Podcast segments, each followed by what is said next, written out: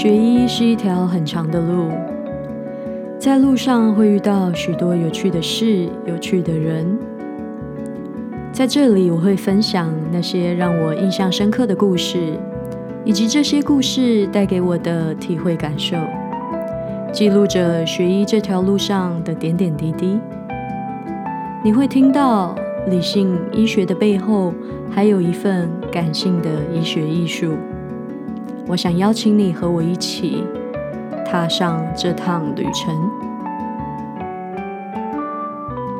欢迎你今天的到来，我是阿居，这是我的学医学心笔记。